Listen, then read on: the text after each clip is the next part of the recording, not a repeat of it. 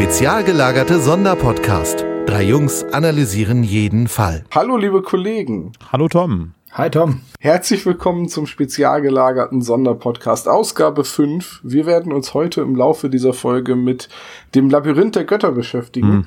Aber vorher muss ich einmal erstmal fragen, was habt ihr in der Zwischenzeit gehört? Ich habe gehört Monster 1983 von Iva Leon Menger. Über den habe ich ja schon öfter gesprochen und da gibt es ja dieses Hörspiel Monster 1983. Habe ich jetzt mit der ersten Staffel angefangen. Die gibt es als CDs zu kaufen. Die zweite Staffel gibt es noch nicht, ähm, nur im, bei Audible im Store. Erste Staffel, vierter Tag habe ich bisher gehört. Super spannendes Hörspiel mit der Creme de la Creme der deutschen Synchronsprecher, würde ich sagen. Also da trifft sich Johnny Depp mit Kevin Spacey und so weiter und so fort. Also bei Johnny Depp wüsste ich jetzt sofort David Nathan, Richtig. aber bei Kevin Spacey. Wie der Sprecher heißt, weiß ich auch nicht. Der Kevin Spacey-Sprecher halt. Der Kevin Spacey. Wer kennt ihn nicht? Der hat auch schon mal den drei Fragezeichen mitgesprochen. Was hast du Schönes gehört, Sebastian? Äh, ganz viel TKKG. und zwar die neueren Folgen. Ähm, und da möchte ich nur kurz was sagen. Äh, die alten Folgen von TKKG, die sind ja zu Recht in der Kritik durch Frauenbild oder Umgang mit Randgruppen oder ständig Gewalt von den, was von, von, von Tarzan oder Tim ausgeht. Und die neuen Folgen, die sind, die funktionieren total anders. Da ist viel mehr Ermittlungsarbeit und überhaupt nicht mehr so, dass Tim einfach alle herhaut und Gabi nichts machen darf, sondern ähm, die Charaktere sind wesentlich äh, gleichberechtigter noch als früher. Natürlich ist, hat Tim immer noch die Mütze auf, aber die Gleichberechtigung hält Einzug. Also finde ich total cool. Hm, naja, Wahnsinn. Nach wie viel Folgen? 175 oder so? Naja, ich vermute mal, jetzt sind sie ja bei 200 und ich vermute mal, es liegt einfach auch daran, dass äh, der ursprüngliche Autor Stefan Wolf ja gestorben ist und dann über seinen Tod hinaus auf seinen Wunsch die, Fortsetz äh, die, die Serie fortgesetzt werden sollte. Und ich glaube, dass die neuen Autoren einfach so ein bisschen nochmal ähm, eine, andere, eine andere Sichtweise einfach damit reinbringen. Es gibt seit 184 äh, einen Stand, äh, Standardautoren für TKKG. Es gibt ja keine. Ja, das merkt man auch. Es gibt keine Buchvorlagen mehr, die wurden, glaube ich, eingestellt, ne? Ich glaube ja. Und ähm, seit, ich glaube jetzt, also 20 Folgen ist es immer Martin Hofsteller als Autor. Ähm, ich glaube, der hat jetzt einfach ein Gesamtkonzept und zieht das dann halt jetzt so durch und ist, äh, macht das jetzt dann ähnlich wie Stefan Wolf, nur eben mit einem anderen gleichberechtigten Ansatz. Also Fazit, die neuen TKKG-Folgen finde ich richtig cool. Die sind wesentlich besser als die älteren. Hm. Jetzt müssen wir nur noch TKKG cool finden, ne? Ja, das ist natürlich, aber ich bin ja, wie gesagt, ich bin da ja so ein Hybrid. Ich finde ja beides gut. Um die Diskussion anzuheizen, nein, TKKG ist nicht mehr so gut. Drei Fragezeichen muss gehört werden. Deswegen machen wir diesen Podcast und nicht den anderen. Ja, natürlich. Das ist ja wieder was anderes. Oder Tom, machen wir was anderes? Ja, können wir sonst auch. Ähm, was hörst du sonst so gerne, Olaf? Oh, ähm, Bibi und Tina. Okay, pass auf, ich mache einfach meinen eigenen Podcast. Was hörst du denn so, Tom? Mit, mit Blackjack und. Nee, vergiss es. Also ich höre gerne auch ähm, Point Whitmark oder John Sinclair natürlich, aber da äh, ist ja, glaube ich, jeder, glaube ich, dafür zu haben. Und Gruselkabinett, also Lovecraft-Geschichten höre ich auch gerne als Hörspiel. Wisst ihr, was ich tatsächlich neulich gehört habe? Nee. Hui, Huibu. Mit dem Kastellan Andreas van der Meden. Ja, ich habe keine alten Kassetten mehr davon, aber ich habe die, ich habe da ein bisschen gesucht und mittlerweile findet man einige der alten Folgen bei ähm, YouTube. Ja. Und ich, ich konnte das halt erst nicht glauben, dass Andreas van der Meeden der Kastellan ab Folge 3 war und mir das nie klar wurde, dass es die gleiche Stimme ist. Und ich habe mir dann noch so mal ein bisschen wieder die, die alte Zeit zurückversetzt mit Huibu und dann, ne, mit König, wie hieß er, der 13. Julius. Julius der 13. genau. Es war einfach, Julius. So, so schöne Erinnerungen mit dem Kopf, der dann in die Blaubeersuppe geworfen wird und ach, herrlich. Aber Hans Klarin ist auch unerreicht. Ich noch nie gehört. Ja, dieses Intro ist so toll. Manche Leute sagen, es gibt Gespenster. Manche Leute sagen, es gibt keine. Ich aber sage, Huibu ist ein Geschenk. Geschenk, mhm, genau. Bitte schneiden Sie das. Du musst den Leuten noch sagen, dass ich das einzige zertifizierte Schlossgespenst von, von Burg Eckstein bin. ja, ähm, die, hast du die Neuvertonung mal gehört, wo ähm, Andreas Fröhlich der Erzähler ist? Ich habe kurz reingehört. das ist ja dann seit dem Bully-Film. Ja. ja. Reden wir nicht über den Bully-Film. Aber zum Thema Kassettenhuibu, ne? Hättest du was gesagt? Ich war die letzten zwei Wochenenden jeweils auf einem Flohmarkt und da habe ich ein paar von diesen Huibu-Dingern gesehen. Wenn du willst, kann ich da mal Ausschau halten. Das ist kein Problem, weil ich habe mir jetzt zum Beispiel auch, naja, Andreas von der Meen ist jetzt leider von uns gegangen. Ich habe mir jetzt auf einen Rutsch so 15 Knight Rider Kassetten gekauft. ähm, und da werde ich jetzt auch, da gab es ja auch nur 26 Stück. Jetzt sammle ich die halt schnell noch und dann ist gut. Ich habe noch ein paar, wenn du willst. ja, ich, ich gebe dir dann nachher mal. Also meine allererste war Konkurs. Der Konkurs war, glaube ich, Folge 7. Ähm, und das war aber auch die einzige, die ich bis letzte Woche hatte. Und jetzt habe ich halt noch 15 Stück oder so. Hast du die aus einer Konkursmasse erworben, oder? ja, so ungefähr. Nee, war, da war so ein, das war auf dem Flohmarkt, war das, äh, waren zwei, zwei Stände. Einer, der hatte so richtig viel 80er Jahre Spielzeug und ein Haufenweise Kassetten und so.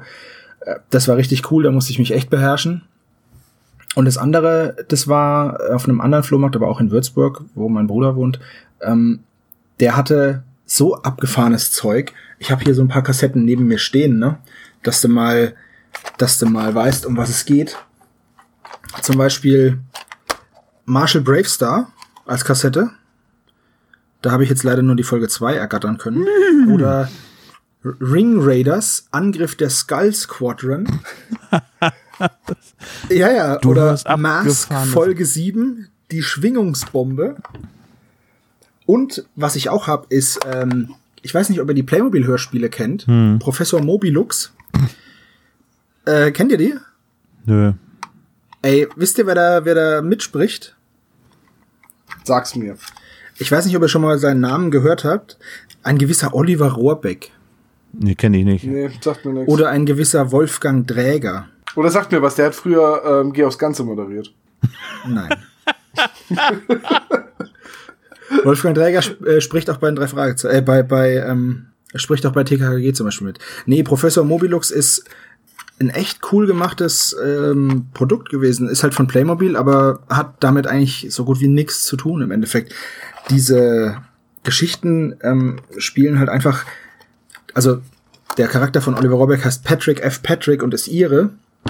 Und Professor Mobilux ist halt sein, ja, sein Professor halt, er ist halt der Helfer da von dem. Und die bekommen in einer Folge das, so ein, so ein Indianerholz heißt das. Und wenn man an diesem Holz dreht, dann reist man durch die Zeit. Und so werden halt diese Orte von diesen Playmobil Playsets da so abgegrast und da werden halt so Geschichten erzählt. Naja, es ist im Endeffekt schon so, aber es ist wirklich gut gemacht. Wenn du an meinem Holz anfährst, dann können wir durch die Zeit reisen? Ja, am Indianer. Ihr seid furchtbar. ihr seid so schlimm. Ich freue mich gerade, ob Oliver Rohrbeck in der Geschichte ein sportlicher Student des äh, Bierbrauns ist oder so. Nein, nein. Patrick F. Patrick. Es ist auf jeden Fall echt schön gemacht. Dafür, dass es halt Playmobil-Hörspiele sind, ne? Ich, wofür steht das F? Fucking? Fitzgerald vielleicht? Also, aber Patrick fucking Patrick, das klingt irgendwie. Das oh Gott. Okay. Also das ist das, was ich gehört habe. Natürlich habe ich dann auch schon mal in ein, zwei von den Kassetten reingehört. Ähm, Können wir das schneiden? Was auch. Das, das weiß ich nicht. Ähm, ich mache ja den Schnitt Gott sei Dank nicht. Er hat das F-Wort gesagt. Ja, ich weiß. Und es war nicht Fitzgerald. Ach so, ach so du hast wieder Angst wegen iTunes. Hm. Ja, dann piep ich das. ja, mach das, mach das. Ein Piep.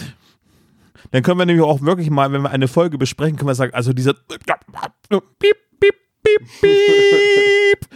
Entschuldigung, das Aber ist sehr Pieps laut. Kommen überhaupt nicht, Pieps kommen überhaupt nicht gut an. Nee, ich weiß. Das stimmt. Okay, äh, Tom, was hast du denn noch gehört? Nee, das war's, aber ich ähm, plane jetzt Ende des Monats zu einem Flohmarkt zu fahren. Ich äh, hoffe dann mal, vielleicht finde ich da ja noch irgendwas, was mich interessiert. Oh, du kannst meinen Stand besuchen. Ich werde auch Ende des Monats auf dem Flohmarkt sein und etwas verkaufen. Ich hoffe, dass wir uns auf der Hörmich äh, treffen und uns dort auch noch einige Hörspielschnäppchen raussuchen werden. Ich habe, wie gesagt, mittlerweile eine Liste gemacht für Flohmärkte und solche äh, Veranstaltungen, wo genau drin steht, welche Hörspiele ich noch nicht habe, welche noch fehlen in den verschiedenen Sammlungen. Weil sonst, ich komme da echt durcheinander. Ich habe ja nicht nur die drei Fragezeichen, das ist halt das. Das ist ja halt das. Du, du klingst wie ähm, Schulz von, von der Käfig voller Helden. jo, das ist ja das. Ja, furchtbar. Ja, so, so spricht man halt im schönsten Bundesland der Welt. Du kommst aus Sachsen? Leute, wir, wir schweifen brutal ab. Ja, ja, wir schweifen ab. Lass uns mal übergehen zu äh, der Folge. Denn die letzte Abstimmung, die erste Abstimmung hat das Labyrinth der Götter gewonnen. Es hat sich mit einem, mit einem guten äh, Vorsprung gegenüber den anderen Folgen durchgesetzt. Hm. Äh, ich glaube, irgendwie über 50 Prozent der Hörer wollten ganz gerne das Labyrinth der Götter hören. Ja, 51 Prozent. Hm. 36 Prozent sind entfallen auf das Spuk im Hotel und ganze 13 Prozent hm. im Bann des Voodoo. Oder wie fühlt sich das an? Wie eine Niederlage. Eine also ich kann es ja nur von hier oben aus beurteilen, ziemlich gut. so, also Folge 91 hat gewonnen. Wir haben Folge 91 äh, gehört und vorbereitet und mir ist leider mein Dossier mit den herausgeschriebenen Notizen und Rechercheergebnissen einem Festplattenunfall zum Opfer gefallen. Dem, deswegen improvisiere ich jetzt. Ich hoffe, das fällt nicht so auf. Leg los. ähm, ja, also Folge 91, wir, wir wollen einmal kurz auf den Klappentext eingehen. Soll ich den vorlesen oder will einer von euch unbedingt? Ne, du kannst, kannst du gerne machen. Ja, lese also. gerne. Ich schlafe gerne bei deiner Stimme ein. das, das, erklärt unser Telefonat von Das soll ein Kompliment sein, ne? so, äh, auch hier beziehe ich mich als Quelle wieder auf rockybeach.com, die schreiben, was die Hülle verspricht. Der Regisseur Edward Truman hat seinen skandalumwitterten Film kurz vor der Premiere zurückgezogen und an einem geheimen Ort versteckt. Der Hinweis einer alten Schauspielerin führt Justus, Peter und Bob, die drei Detektive aus Rocky Beach, zu Trumans Grundstück. Doch dieses ist umgeben von einem undurchdringlichen Heckenlabyrinth. Die Kombinationsfähigkeit der drei Fragezeichen wird auf eine harte Probe gestellt. Rätselhafte Götterstatuen scheinen den Weg durch den Irrgarten zu weisen, doch irgendjemand legt falsche Spuren, sodass die Detektive die Orientierung verlieren. Wo ist der Ausgang aus dem Labyrinth der Götter? Falsche Spuren? Wow, hm. Wow, was, was für ein PR-Text. Also man könnte da Wahrheit oder Lüge spielen. Ja, ich finde also der Rest, also so die Hälfte von dem Text passt irgendwie nicht so gut zu der Kassette, ne? Ja, wahrscheinlich hat derjenige nur das Cover gesehen. Weil es hat so den, da macht es den Anschein, als wären die die ganze Zeit in diesem Labyrinth gefangen oder müssten sich die ganze Zeit da durchwursteln. Dabei machen sie das ja schon auf der, auf Seite 1 in der ersten Hälfte durchschreiten sie dieses Labyrinth und finden dann ja sogar einen Ausweg. Aber das Labyrinth wird immerhin erwähnt und es geht um die Götterstatuen. Das ist ja schon mal ganz gut. So, und jetzt gehen wir szenenweise durch. Nachdem wir jetzt gesagt haben, worum es in der Folge grob geht. Ähm, wollen, wir, wollen wir mit den Szenen schon anfangen oder wollen wir erstmal drüber reden, wann die Kassette erschienen ist? Fangen wir mal mit der Erscheinungsdatum an, damit wir das auch besser zeitlich einordnen können. Sie ist jetzt 17 Jahre alt, bald 17 Jahre alt. Sie ist erschienen im August 2000. Ja. Genau. Und das Skript stammt von André Marx. Und stammt aus dem gleichen Jahr, im Februar wurde, glaube ich, das Buch rausgebracht dazu. Ja, das ist ja immer so. Ist, wobei, nee, die Reihenfolge manchmal weicht die stark ab, aber genau. in der Regel ist, sind die ja recht nah beieinander. Ja, sehr geschätzter ja. Autor von mir, André Marx, hat, glaube ich, in, äh, in der Mehrheit sehr gute Folgen geschrieben. War das nicht auch André Marx, der gerne mal das Klischee von den Latexmasken von irgendwelchen Präsidenten benutzt? Ja, bei Wolfsgesicht und so weiter, ne? Stimmt. Das war André Marx. Das war einer der ersten Momente, wo ich als Kind angefangen habe zu recherchieren, weil ich gesagt habe, hä, das war doch schon mal in einer anderen Folge. Und dann habe ich die Kassette aufgemacht. Ach so, selber Autor. Da, deswegen erinnere ich mich da immer dran. Gut, Einordnung der Folge. Hm, Sebo, du hattest sie rausgesucht. Warum eigentlich? Weil ich schon immer das Cover total schön fand und das für mich immer ein ausschlaggebender Punkt war. Ähm, und weil ich diese, diese Labyrinth-Geschichte cool fand, also dieses Labyrinth und dieses, ich kann es ja jetzt schon sagen, weil wir spoilern ja jetzt eh, und dieses ähm, Planetarium und diese, diese Übereinstimmung davon, das fand ich echt eine ziemlich coole Idee. Und weil ich finde, dass die Folge so ganz anders ist als viele andere. Das werden wir nachher im, Klischee, im Klischee-Koeffizienten merken, ähm, die ist ganz anders. Hat ein ganz anderes Ende als sonst. Es gibt meiner Meinung nach keinen Antagonisten das ist eine ganz besondere Folge. Deswegen habe ich die rausgesucht. Das mit dem Antagonisten hast du jetzt nur gesagt, um nachher beim Hörer schon mal so, hm, da hatte aber, der, der hatte bestimmt recht mit dem, was er vorhin gesagt hat. darüber das kann sich der Hörer, darüber kann sich, darüber kann sich jeder unserer Hörer selbst ein Bild machen. Wir führen nachher eine gerechte Verhandlung darüber. Ja, und ich möchte, Herr Richter, dass Sie diese Erwähnung schon mal als unlautere äh, Maßnahme hier wahrnehmen. Streichen Sie das aus dem Protokoll. Nix gibt's. Gerichtsdiener führen Sie diesen Pimpf ab. So. Das Cover ist aber wirklich sehr schön. Ist aber nicht von ja. Alga Rasch, ne, sondern das ist dann Nein. schon von Silvia Christoph. Genau, das ist ein sehr viel comichafter, aber ich finde das Cover total schön. Mir gefällt das total gut, immer noch. Ja, aber Alga Rasch hat ja auch wie viel, bis zu welcher Folge gezeichnet? Das weiß ich nicht auswendig, das hatten wir schon. Also mal. ich, ich weiß, sie hatten für 89 Folgen, das habe ich irgendwo mal gelesen, dass sie 89 Folgen gezeichnet hat, aber ähm, und damit auch die ersten. Ja, es soll aber zwei Folgen geben, wo das Cover irgendwann ausgetauscht worden ist durch ein Bild von Algarasch, glaube ich. Da sind wir wieder im Bereich äh, gefährliches Halbwissen. Jetzt müssten wir wieder diese Tastaturgeräusche einblenden, damit das so klingt, als wenn wir das äh, googeln würden. Wir können ja irgendwann mal äh, in einer Zwischenfolge etwas mehr auf die Cover von Algarasch Sie hat es auf jeden Fall verdient, ja. Also was ich nur dazu sagen möchte, ist, dass, was ich weiß, ist, dass sie tatsächlich im Jahr 2000 angefangen hat, diese Cover zu zeichnen. Also ich vermute, dass das hier eines der ersten, wenn nicht das erste von ihr ist. Du bist jetzt aber nicht bei Algarasch. Nee, Silvia Christoph. Ich bin jetzt bei Silvia Christoph. Gut, gut, gut. Ich ja, wollte ja, das schon mal betont ja, haben. natürlich. Nein. Algarasch hat natürlich schon lange, lange vor 2000. Ja, die hat ja damit, die hat ja damit angefangen. Aber diese, Richtig. diese Silvia Christoph, die jetzt die Cover, also die zumindest das Cover von Labyrinth der Götter gestaltet hat, die macht es seit 2000 für die drei Fragezeichen. Und das Buch ist im Februar 2000 erschienen und davon gehe, dann gehe ich davon aus, dass das wohl mit ihr erstes war oder das erste. Könnte sein. Auf jeden Fall ein sehr frühes Werk und äh, sehr schön, sehr ansprechend und motiviert zum Hören, ja. Dann finde ich, sollten wir jetzt übergehen zum eigentlichen Hörspiel. Ja, die erste Szene gleich wie so oft eine Eröffnung in der Zentrale der drei Fragezeichen. Alle drei sind anwesend. Nee, Peter und Bob kommen gerade und Justus hat vorher ein Fax bekommen von Peters Vater, der dann, der dann auch anruft. Und da fiel mir erstmal auf so, okay, ja, die Folge ist aus dem Jahr 2000. Da hat man tatsächlich noch ein Fax geschickt. Hat einer von euch beiden noch ein Fax zu Hause? Digi ähm, digital, ja. Ja, also mal davon abgesehen, dass ich persönlich nie ein Fax besessen habe, aber meine Eltern, ja. Ich habe mir früher mal Drucker also, gekauft, die so eine All-in-One-Funktion Fax auch mit dabei Genau, haben. Genau, da ich glaube, mein Drucker hat das auch, aber ich habe, glaube ich, noch nie einen Fax bekommen. Also im, ich sag mal so, im Geschäftsleben ist es immer noch recht verbreitet für Bestellungen bei gewissen Firmen, für irgendwelche Rundschreiben und so. Das ist tatsächlich, also für mich ist das nichts Besonderes, ein Fax. Äh, und nichts Außergewöhnliches, dass man heute noch ein Fax schreibt. Das ist ist, Gang und Gäbe es sollte eigentlich. eigentlich ausgestorben sein im digitalen Zeitalter, aber wegen der Rechtsprechung sind Faxe, glaube ich, noch irgendwie vertragsgültig. Das heißt, Kündigung kann man auch gerne mal durchfaxen. Leider immer noch. So eine E-Mail kann ja oft angefochten werden. Ne? Aber trotzdem beim Hören der Folge, also jetzt beim erneuten Hören der Folge, fühlte sich dieses Fax doch ein bisschen anachronistisch an. Ja, mein Gott. Also das ist Vor bei mir nicht so. Aber Fax schicken und hinterher anrufen. Ja, das passiert das heute war auch aber noch. Früher, das war früher aber auch normal. Du hast das Fax durchgeschickt und hast angerufen, dass es angekommen ist. Da, eben, das war früher auch normal, wo die Leute dem Sendebericht nicht getraut haben. Naja, aber wir reden ja hier von 2000, da war ich 16 Jahre alt, deswegen, da kann ich mich noch dran erinnern. Das weiß ich halt noch. Ich erinnere mich da auch noch dran.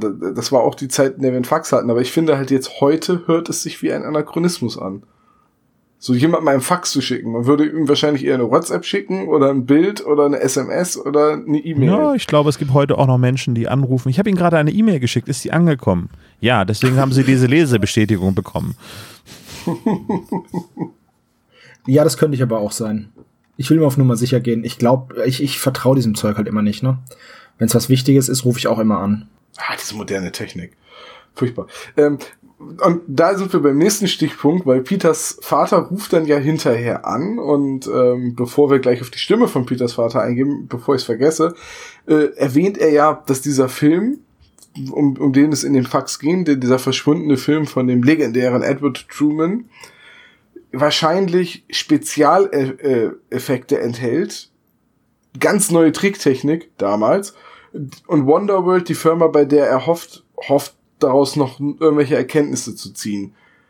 Wo ich so gedacht habe, wow, okay, die Folge ist 2000 aufgenommen worden. Es wird angedeutet, dass die Filme vor 1940 aufgenommen wurden, weil in den 40ern wurde es um die Schauspielerin, ja, um die es ja auch noch geht, schon wieder ruhiger. Das heißt, die Filme sind so ewig alt was will der denn noch mit den Spezialeffekten aus den 30er Jahren? Naja, die können ja trotzdem revolutionär und sehr kreativ gewesen sein. Also ich sag mal, der, ja, der Word. Aber mittlerweile kannst du den Indiana Jones Spruch bringen und sagen, dieser Fund gehört in ein Museum. Ja, das würde ich gar nicht sagen. Also ich glaube, einige Sachen sind immer noch revolutionär. Also wenn wir jetzt, ja, aus den 70er Jahren die Star Wars Effekte, die sie eingesetzt haben, die waren ja für deren Zeit äh, auch ein Novum und die sind auch, glaube ich, heute noch für Filmschaffende, glaube ich, sehr spannend. Das gleiche gilt auch für Hitchcock irgendwie. Der Vertigo-Effekt kommt aus den 50er, 60er Jahren und ich glaube, das ist auch eine Revolution und das musste man auch erklären. Also dieser Effekt hat ja irgendwie eine ganz äh, bestimmte Wirkung auf den äh, Zuschauer und ich glaube, so Hanebüchen ist das gar nicht, dass man eben so alte Tricks, Beleuchtungstricks und so weiter, das sind einfach so Lifehacks, würde ich sagen, für Filmer. Vielleicht ist es auch einfach so eine vergessene Technik, weil wenn du gerade Star Wars ansprichst, das war ja alles Modellbau. Und deswegen hatte es diesen realistischen Look. Und ähm, vielleicht ist es gerade so, wir reden ja von 2000, das war ja auch so eine Übergangszeit, so Computerzeitalter war noch nicht so richtig im, im Abgehen und so. Hallo, Episode 1 war da schon draußen. Und ja. das war ja CGI-Feuerwerk. Ja, aber das war auch so das erste, ne? Aber da befinden wir uns auch im Uncanny oder Uncanny Valley. So heißt, glaube ich, dieser Effekt, wenn man zu viel äh, digitale Sachen verwendet, dass man das sieht, dass es dann nicht mehr echt wirkt. Ich gebe da nur als Beispiel Star Wars.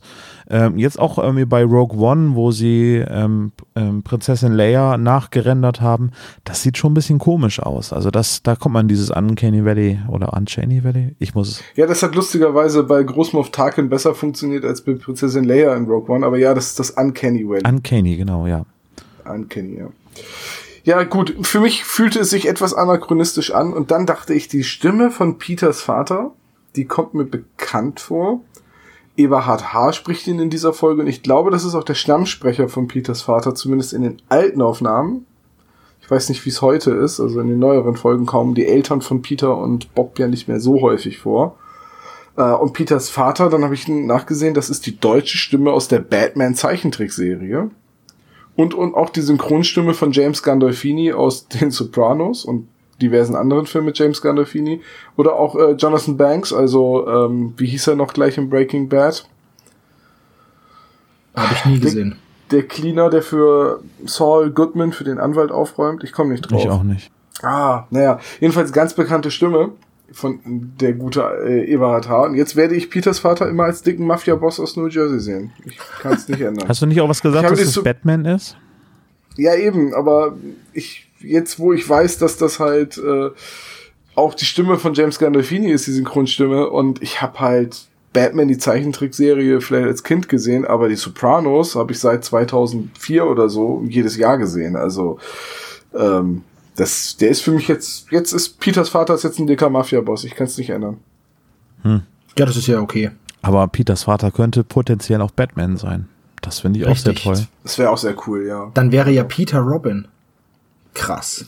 Robin ist nicht Batmans Sohn. Er adoptiert aber einen Robin. Aber jetzt kommen wir von den drei Fragezeichen. Okay, der vierte Robin Damian Wayne ist im Prinzip sein Sohn. Aber der Aha. erste, Dick Grayson, ist es nicht. Oh. Ja, die ersten drei sind es nicht. Aber er, es ist ja auch Alter. Drei Fragezeichen. So.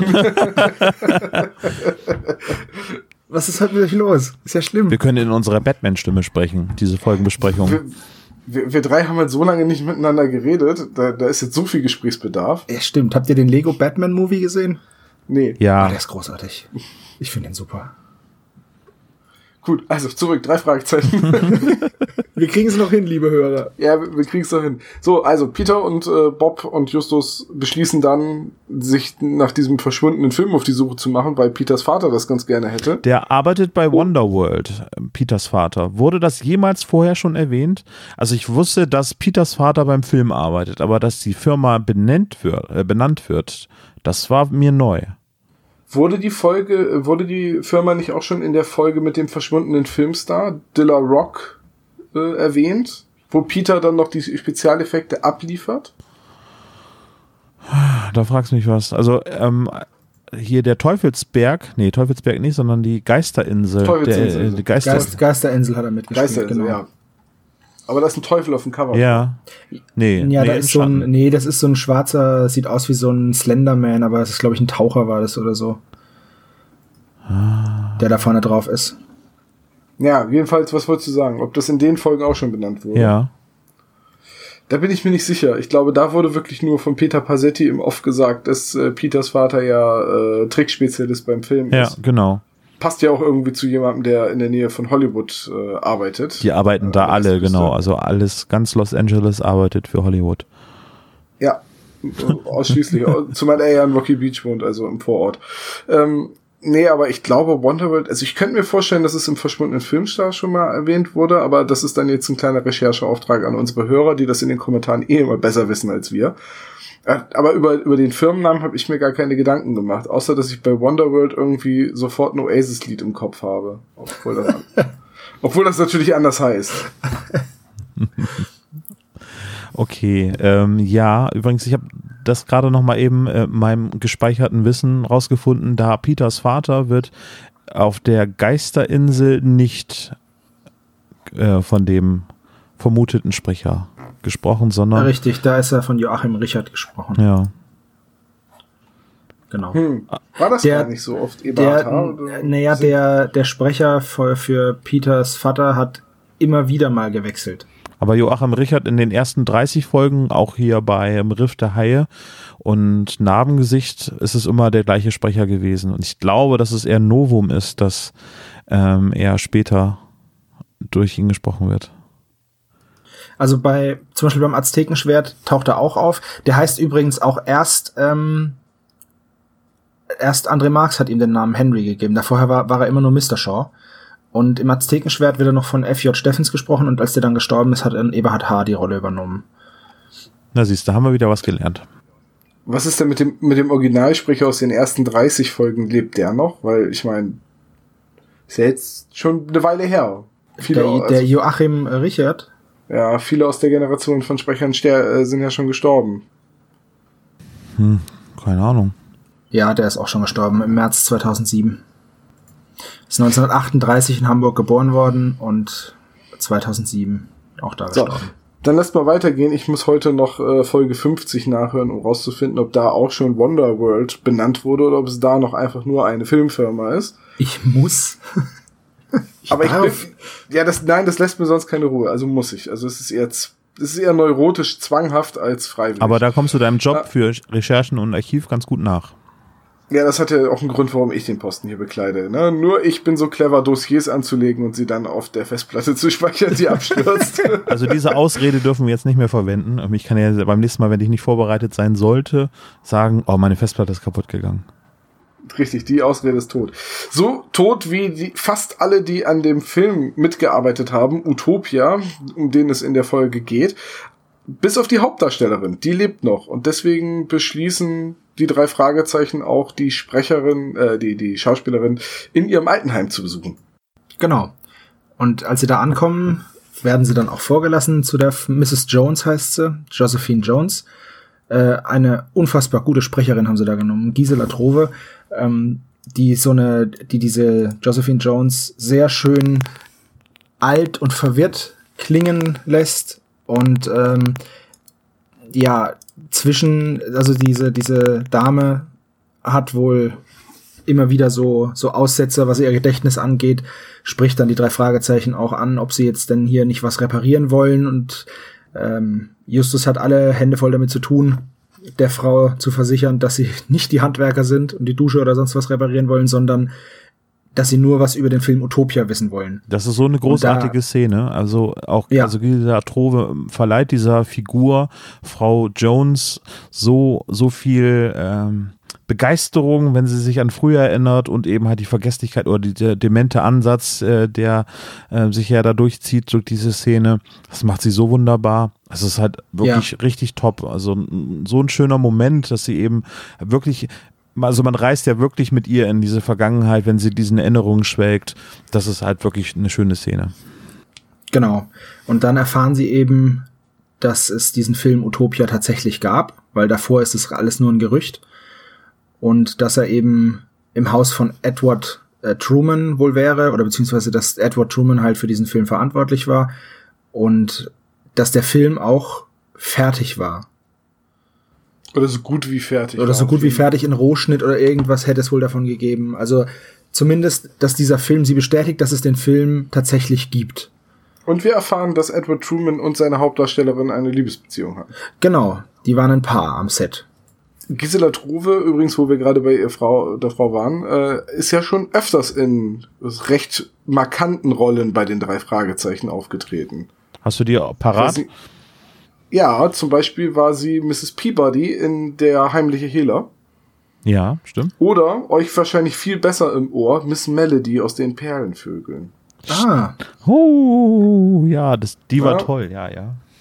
Und äh, so hat Gisela Trobe also einige recht markante Nebenrollen bei den drei Fragezeichen gesprochen. Nie eine feste Stimme, also nie, nie einen festen Charakter, aber sie war doch in einigen Folgen äh, beteiligt.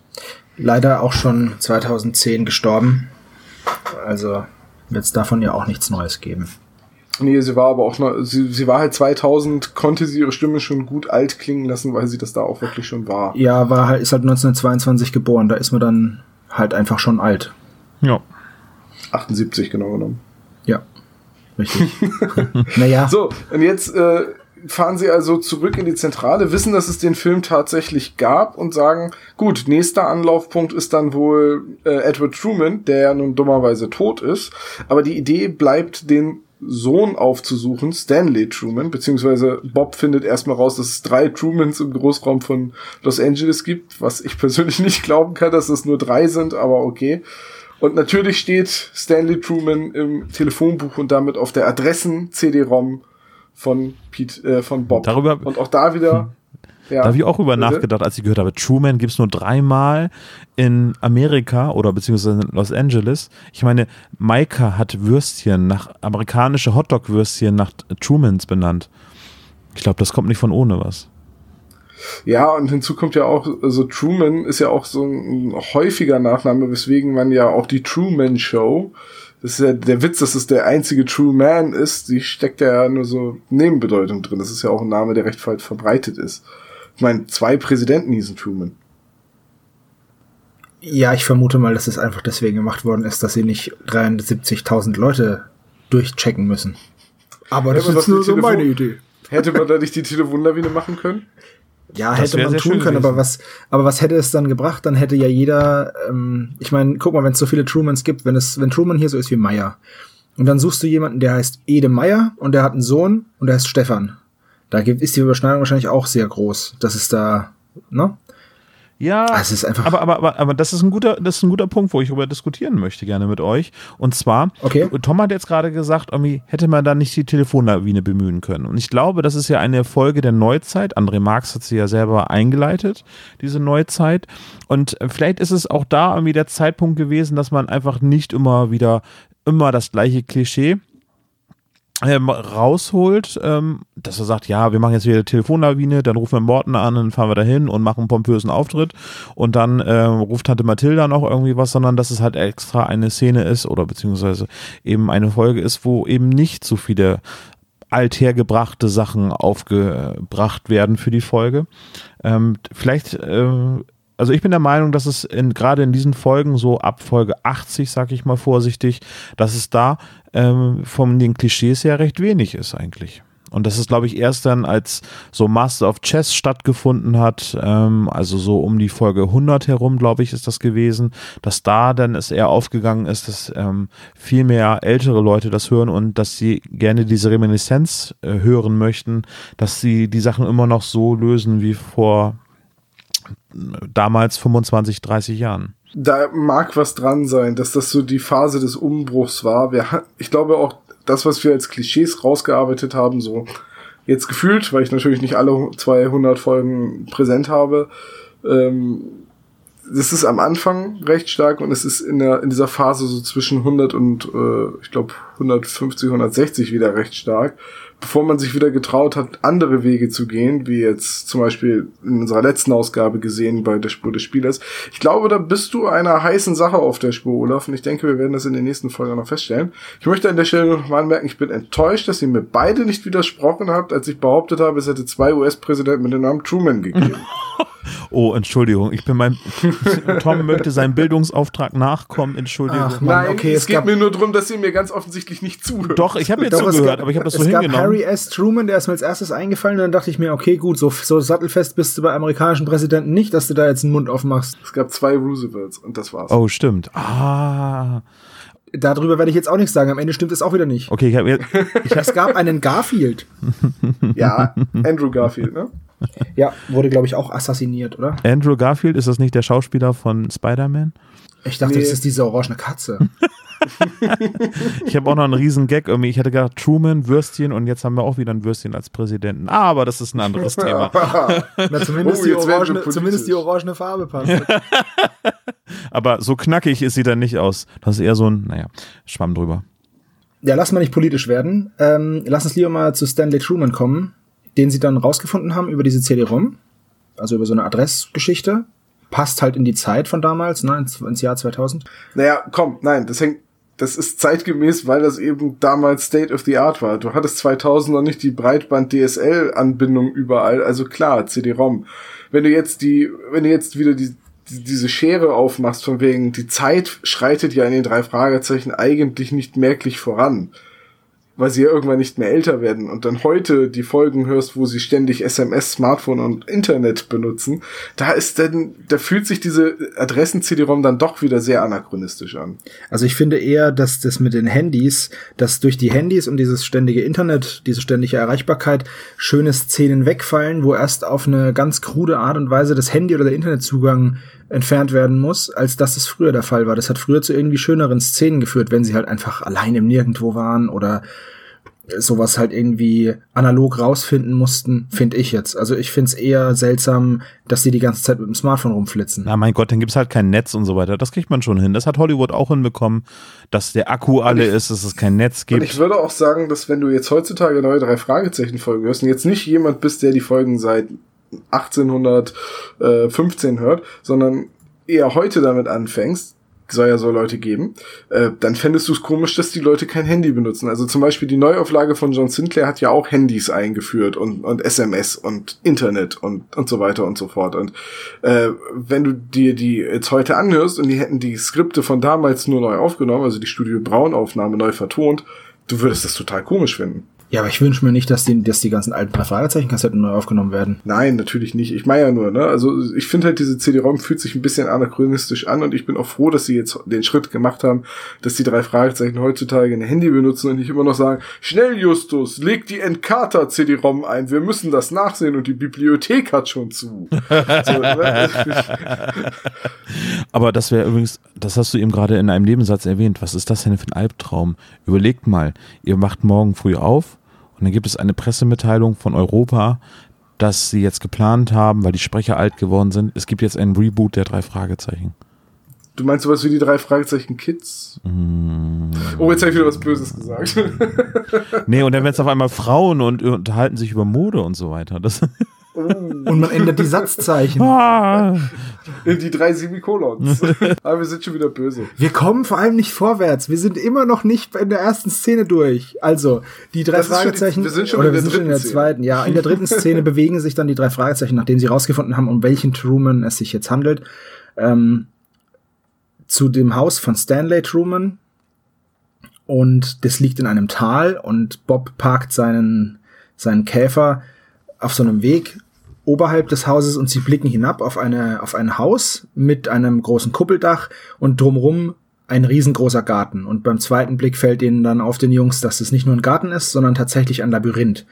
Ein Heckenlabyrinth und sie praktisch auf der falschen Seite vom Haus stehen. Also der Haupteingang ist auf der anderen Seite und dann sagen sie aber, ja, was machen wir jetzt? Laufen wir jetzt außen rum? Oder nee, kommen wir versuchen, irgendwie durch das Labyrinth zu kommen. Total gute so, Idee. Da kannst du jetzt wieder froh sein, dass das keine Folge von 2016 ist, weil sonst würde Justus einfach Google Maps aufmachen, Satellitenansicht und zack, er hätte eine Karte vom. Richtig, da bin ich auch froh drum, weil sonst würden sie sich nämlich da drin nicht, wie es dann passiert, verlaufen. Obwohl Peter sagt, äh, wollen wir das wirklich machen, ist Justus davon felsenfest überzeugt, dass es überhaupt kein Problem ist. Null Problem. Wir gehen da rein, zehn Minuten, dauert nicht lang.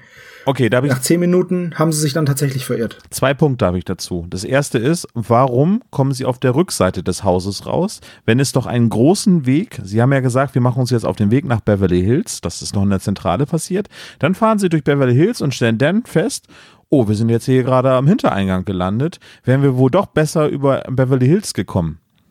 Äh. Ja, vor allem, äh, wenn, wenn sie wirklich hinten rauskommen, es scheint ja einen Weg am Labyrinth vorbeizugeben zum direkt zum Haus. Das ist ja der Weg, über den sie dann am Ende zurückgescheucht werden. Warum sie an der Stelle in das Labyrinth gehen und sich verirren, finde ich tatsächlich auch nicht so schön motiviert. Ich glaube, das dient wirklich nur dazu, dass dem Hörer schon mal die Götterstatuen ins Gedächtnis gerufen werden.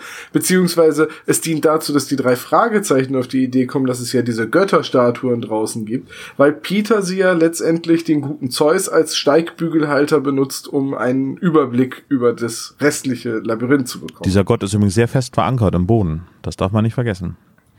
Ja, ja, sonst würde der auch umfallen. Äh, ich habe aber noch den zweiten Punkt. Ähm, und zwar gucken die ja von einer Erhöhung heraus in das Tal hinunter und entdecken, dass es sich um ein Labyrinth handelt. Aber warum sind die denn nicht auf die Idee gekommen, sich den Weg von oben zu merken, sondern gehen einfach stumpf in dieses Labyrinth rein? Oh, wir werden das, das passt schon. Das ist so ähnlich, wie wir unseren Podcast aufnehmen. Nein, ich vermute, das liegt einfach daran, dass der Winkel nicht, nicht steil genug war, um oben reinzugucken. Aha. Du darfst dir das jetzt nicht so vorstellen, wie, weil am, am Anfang denken sie ja auch, es wäre ein, ein Garten.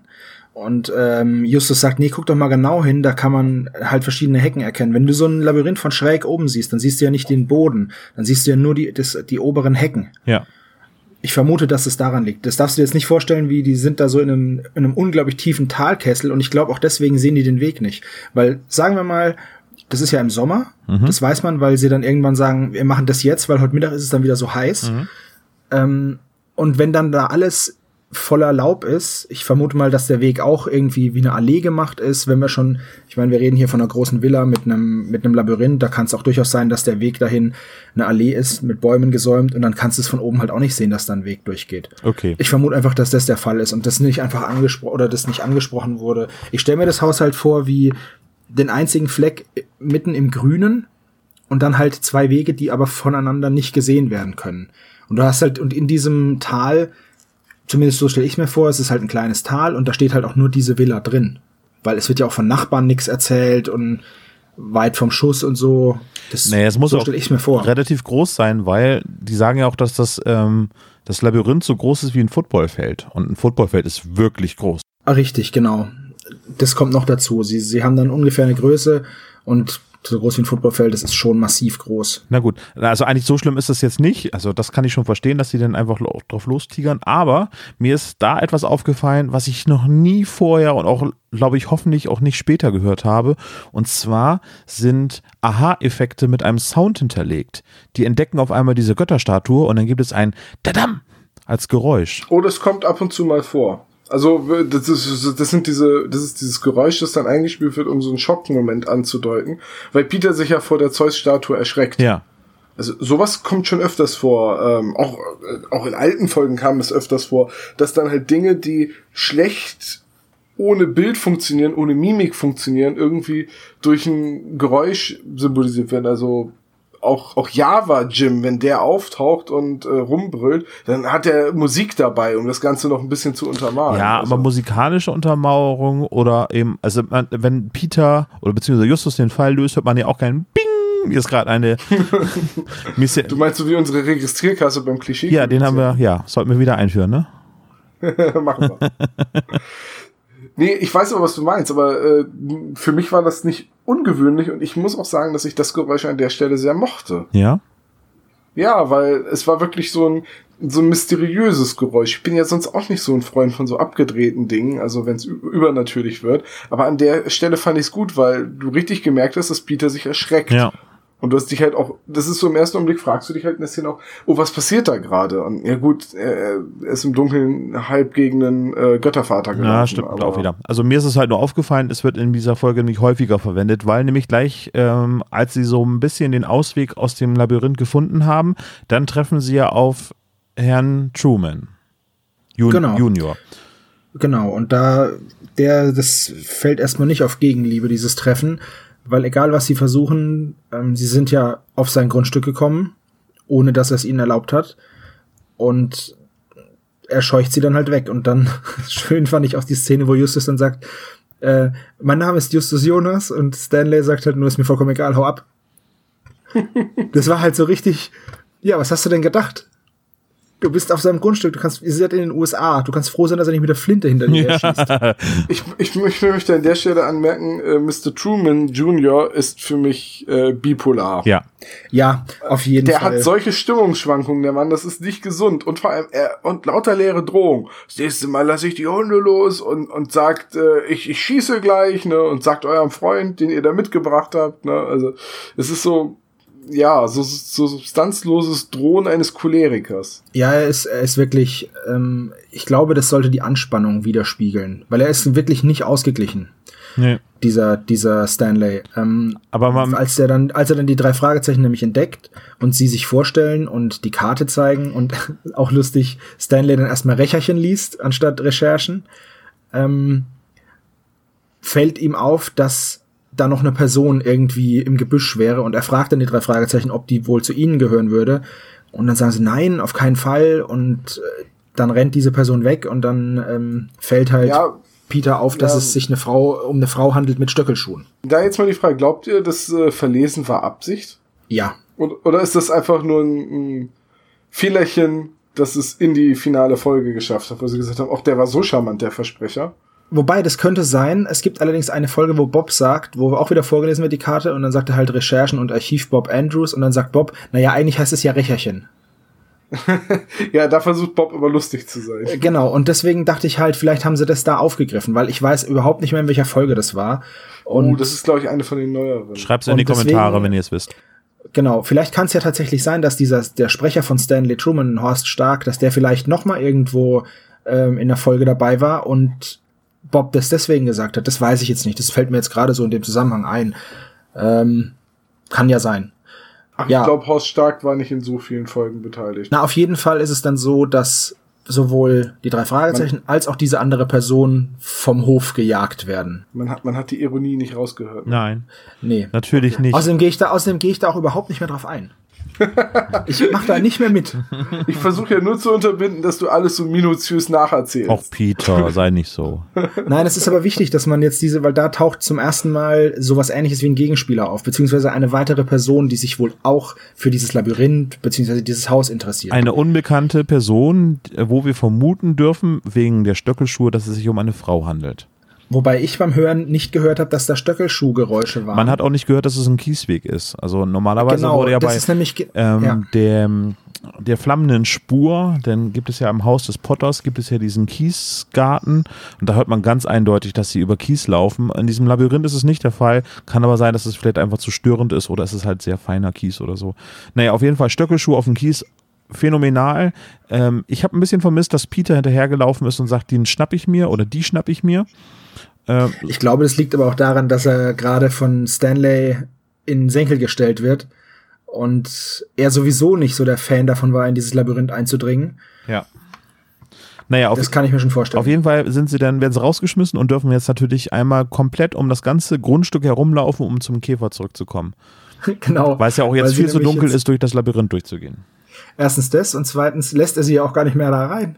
Das ist halt auch konsequent, ne? Jetzt müssen sie einmal komplett durchs ganze Tal, also einmal drumrum, um diesen Kessel rum, um wieder zum Käfer zu kommen. Ja. Also ein Reinfall auf der ganzen Linie. Ja, zu Recht.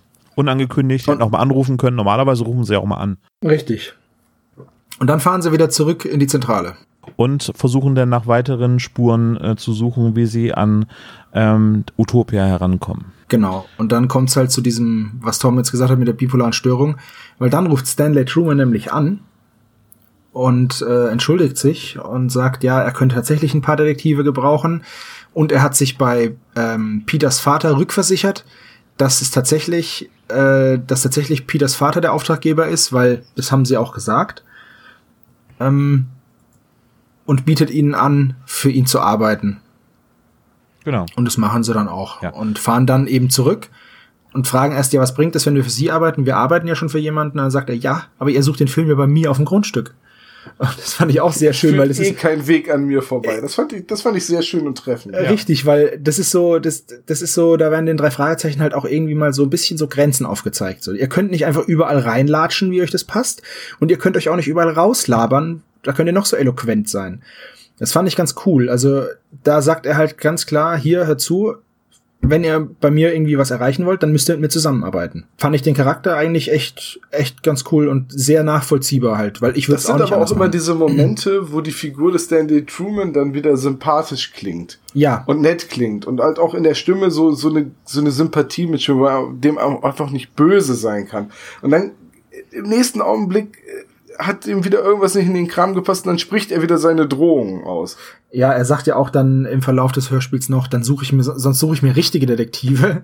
Und ja, genau, ihr könnt, ist, auch wenn ihr umsonst arbeitet, ne, wenn ihr umsonst arbeitet, dann heißt es noch lange nicht, dass ihr euch nicht anstrengen müsst. Doch, das genau, heißt Genau, das, ja, das sagt ja auch, ihr, ihr, ihr schludert hier jetzt nicht rum, nur weil ihr nichts nehmt. Also, sonst suche ich mir richtige Detektive. Das ist schon sehr, aber er ist, er ist in, er ist nicht unverschämt, sondern er ist einfach nur sehr direkt gut, er motzt rum, aber er ist, er beleidigt sie ja nicht. Ach, ich finde das, also ich finde ihn nicht sonderlich sympathisch, den, den Charakter. Ja, ich, ich finde für den arbeiten. Ja, ich es gibt mal so mal so, ne? Wenn er dann sagt, ja, okay, tut mir leid, dann finde ich ihn sehr sympathisch, auch seine Beweggründe und am Ende wie er reagiert, finde ich nachvollziehbar und nicht unsympathisch, aber er hat so Anwandlungen, wo man wirklich, wo es echt schwer ist mit ihm zu reden oder geschweige denn für den zu arbeiten. Das erklärt vielleicht auch, warum er immer noch Single ist. Ja. nee, ich möchte das nur anmerken. Er lebt ja ganz allein in diesem riesigen Du meinst, Haus. Er hat keine Angestellten, keine Frau, kein Mann, wie auch immer. Also du meinst, kein wer Partner. Piep, muss auch freundlich sein. Ja, eben. so, und dann fangen die drei Fragezeichen also nicht an zu suchen, sondern machen auf der Stelle kehrt und fahren wieder in die Zentrale und stellen fest, ähm, wenn es irgendwas mit den Göttern zu tun hat, ne, die äh, Schauspielerin, mir entfällt immer der Name. Josephine, Josephine Jones. Genau, Miss Jones äh, hat irgendwie sowas angedeutet wie, das wissen nur die Götter. Und auch Edward Truman hat auf dem Sterbebett irgendwie die Götter immer wieder erwähnt. Und dann gibt's ja die Planeten und die Planeten heißen ja wie römische Götter. Und dann gibt's ja auch noch die Statuen und die stellen griechische Götter da. Und Uranus ist in beiden Pantheons der gleiche. Hm. was könnte das bedeuten? Ja, und was ich da ein bisschen seltsam finde, ist halt, dass äh, Justus diese, diese Leistung nicht zustande bringt, das Ganze miteinander zu verknüpfen, weil es ist Peter, der ihn dann drauf stößt. Peter sagt, ja komisch, Uranus klingt ja wie Uranus und das ist ja dann der Planet. Und dann kommt Justus erst drauf, dass das ja, dass ja die Planeten und die Götterstatuen ähm, miteinander verknüpft sein sollten. Aber wir haben die, die Planeten noch gar nicht erwähnt. Wir reden jetzt einfach von Planeten, weil als sie an dem Haus ankommen, werden sie halt reingelassen und auch da wieder sehr lustig. Normalerweise, also sagt dann Stanley Truman, normalerweise würde ich euch ja jetzt als erstes mal das Labyrinth zeigen, aber das kennt ihr ja schon. und fand ich super cool, auch nochmal so schön, so, so hintenrum nochmal so leicht einen mitgegeben, so, ihr habt ja euch ja sowieso schon angeguckt, ne? Ja.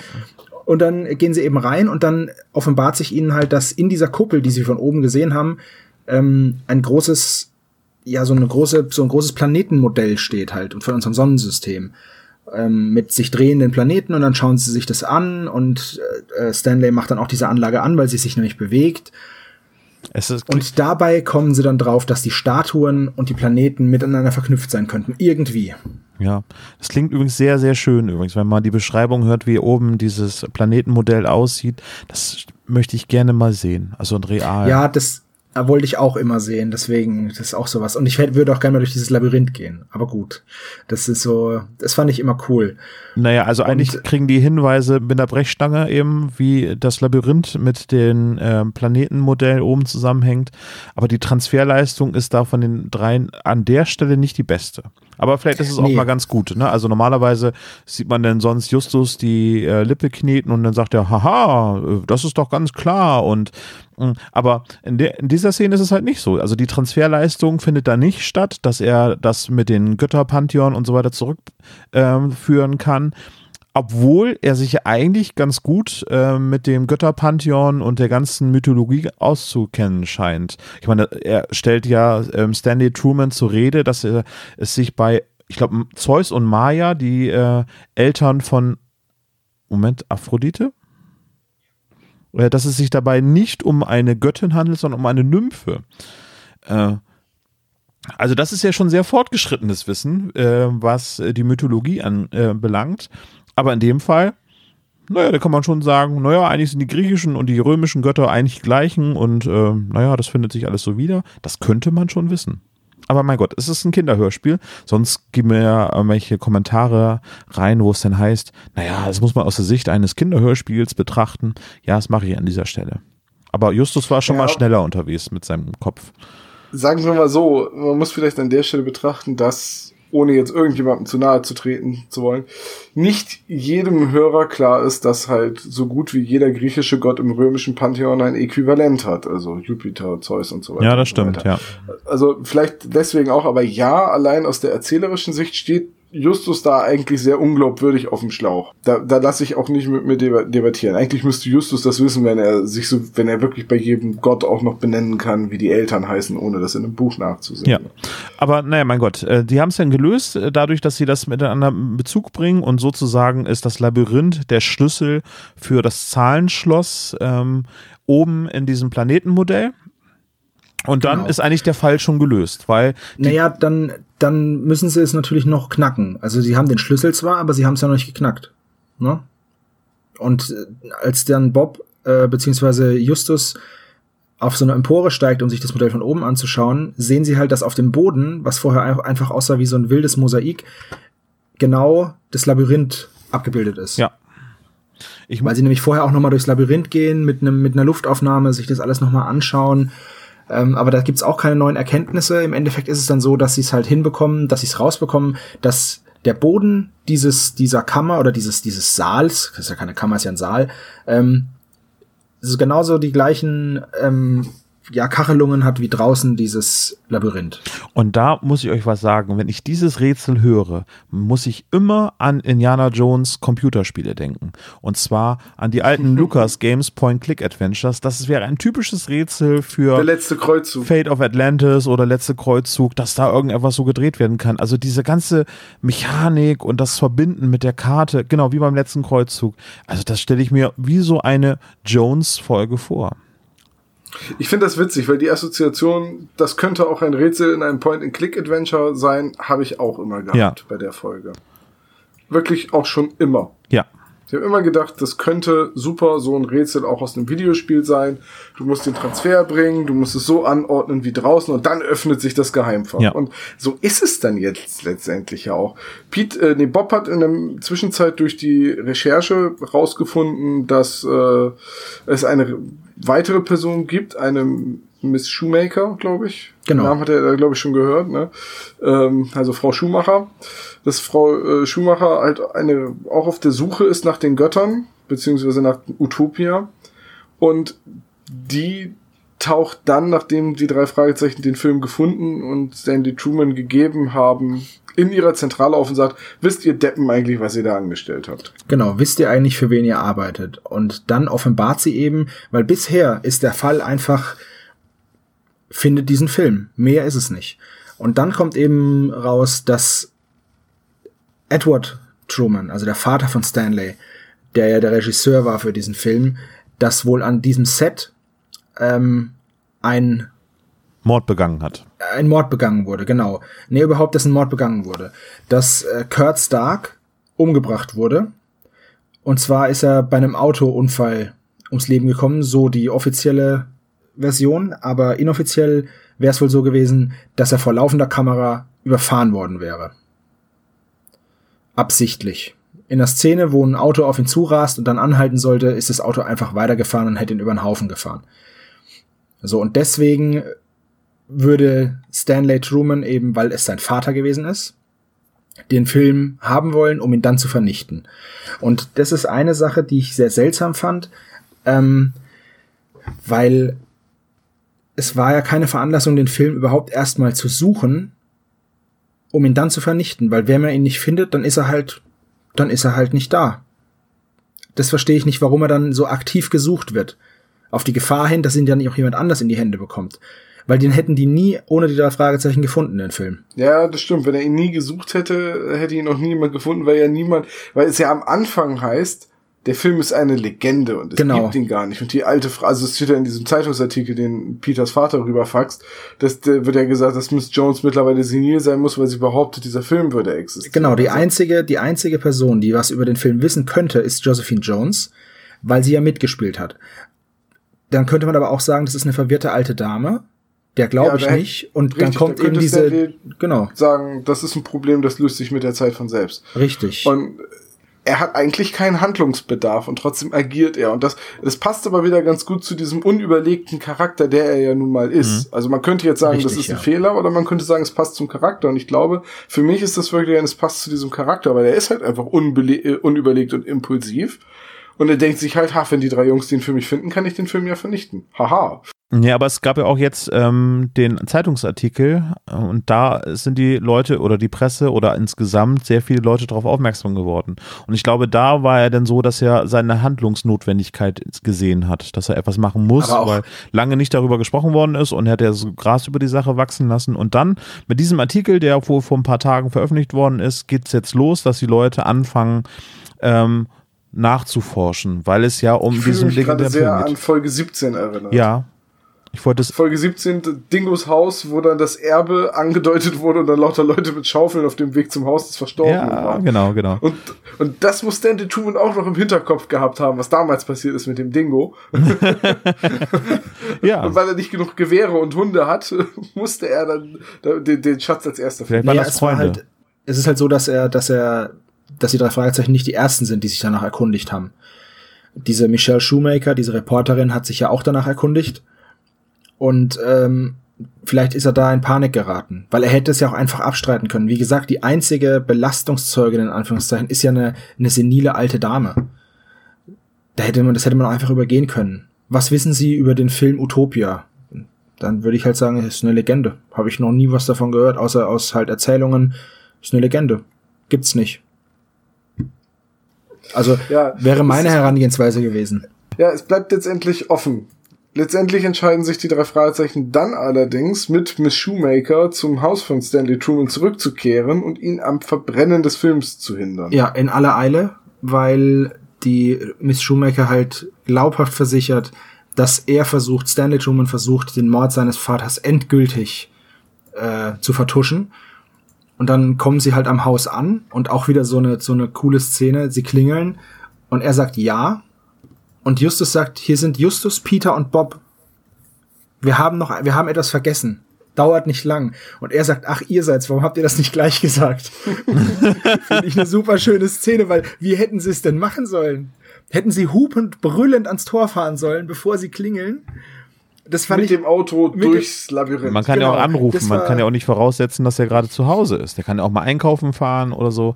Also normalerweise, wenn die mit diesem Vorwand, wir haben noch was vergessen, anrufen, aber das ist, glaube ich, Überrumpelung, ne? Ja, weil ich hätte jetzt auch nicht angerufen. Ja, Entschuldigung, wir kommen jetzt gerade noch mal vorbei. Wir wollen uns das Dann hätte er sich nämlich erst recht beeilt. Richtig, ja. dann hätte er sich nämlich beeilt, den Film zu verbrennen. Weil es ist dann so, er macht dann auf und lässt die drei Fragezeichen rein, die natürlich nicht sagen, dass die Miss Schumacher dabei ist. Und dann fällt er aus allen Wolken, was diese Person hier macht. Die war ja doch, die ist doch schon die ganze Zeit auf dem Grundstück rumgeschlichen und ähm, das Feuer brennt im Kamin und äh, sie unterstellen ihm dann, er hätte den Film verbrennen wollen. Äh, wollte aber gar nicht, weil im Gespräch kommt dann raus, dass auf dieser Aufnahme nichts von diesem angeblichen Mord zu sehen ist. Und warum hat er denn das Feuer angemacht? Das weiß ich nicht. War kalt. Nee, es das ist ja mitten Sommer. im Sommer. Ich vermute mal, ich vermute mal, dass er tatsächlich, dass er tatsächlich das Feuer angemacht hat, sich dann den Film nochmal angeschaut hat, dann gesehen hat, äh, da ist nichts drauf und dann halt erstmal überlegt hat, was mache ich jetzt? Das kann ich mir vorstellen was mache ich jetzt? Es sind drei Filmrollen gewesen, die sie da gefunden haben. Und sein Vater wollte nie, dass der Film gezeigt wird. Und äh, Justus, Peter und Bob wollen ihn aber unbedingt sehen. Und er sagt dann, er hatten sich ja angeguckt, es ist nichts drauf von diesem und Mord. Auch das könnte einfach nur eine Lüge sein. Das könnte auch eine Lüge sein, ja. Ähm, aber ganz ehrlich, was will, also man, man, lösen wir uns mal von dem Gedanken, dass also eigentlich ist dieser Film kein Hinweis, weil dass derjenige bei dem Autounfall ums Leben gekommen ist am Set, wissen wir schon und das ist auch bekannt. So, das heißt, und du wirst ja wohl kaum auf den Filmaufnahmen sehen, wie Edward Truman hin, im Hintergrund mit einem Bolzenschneider an dem Auto rumhandwerkt, weil es ist ja die Filmszene. Das heißt, die wird ja ab einem bestimmten Punkt gedreht, nämlich dann, wenn alles auf Position ist und der Regisseur Action ruft. Also eigentlich würde dieser Film überhaupt nichts beweisen. Ja, das ist richtig, aber ähm, es war ja so, dass also dieser dieser Kurt Stark kam dann eben bei diesem bei diesem Autounfall oder wie man es auch nennen möchte zu Tode, ist ermordet worden. Und dann hat die komplette Filmcrew beschlossen, um den Film zu vollenden, sagen wir nix, wir vertuschen es alle. Ich habe jetzt mal, ich habe jetzt mal in der Vorbereitung auf die Folge mal irgendeinen Film rausgenommen und habe einfach mal auf Crew gedrückt, um mal zu gucken, wie viele Leute arbeiten denn so an einem normal durchschnittlichen Film.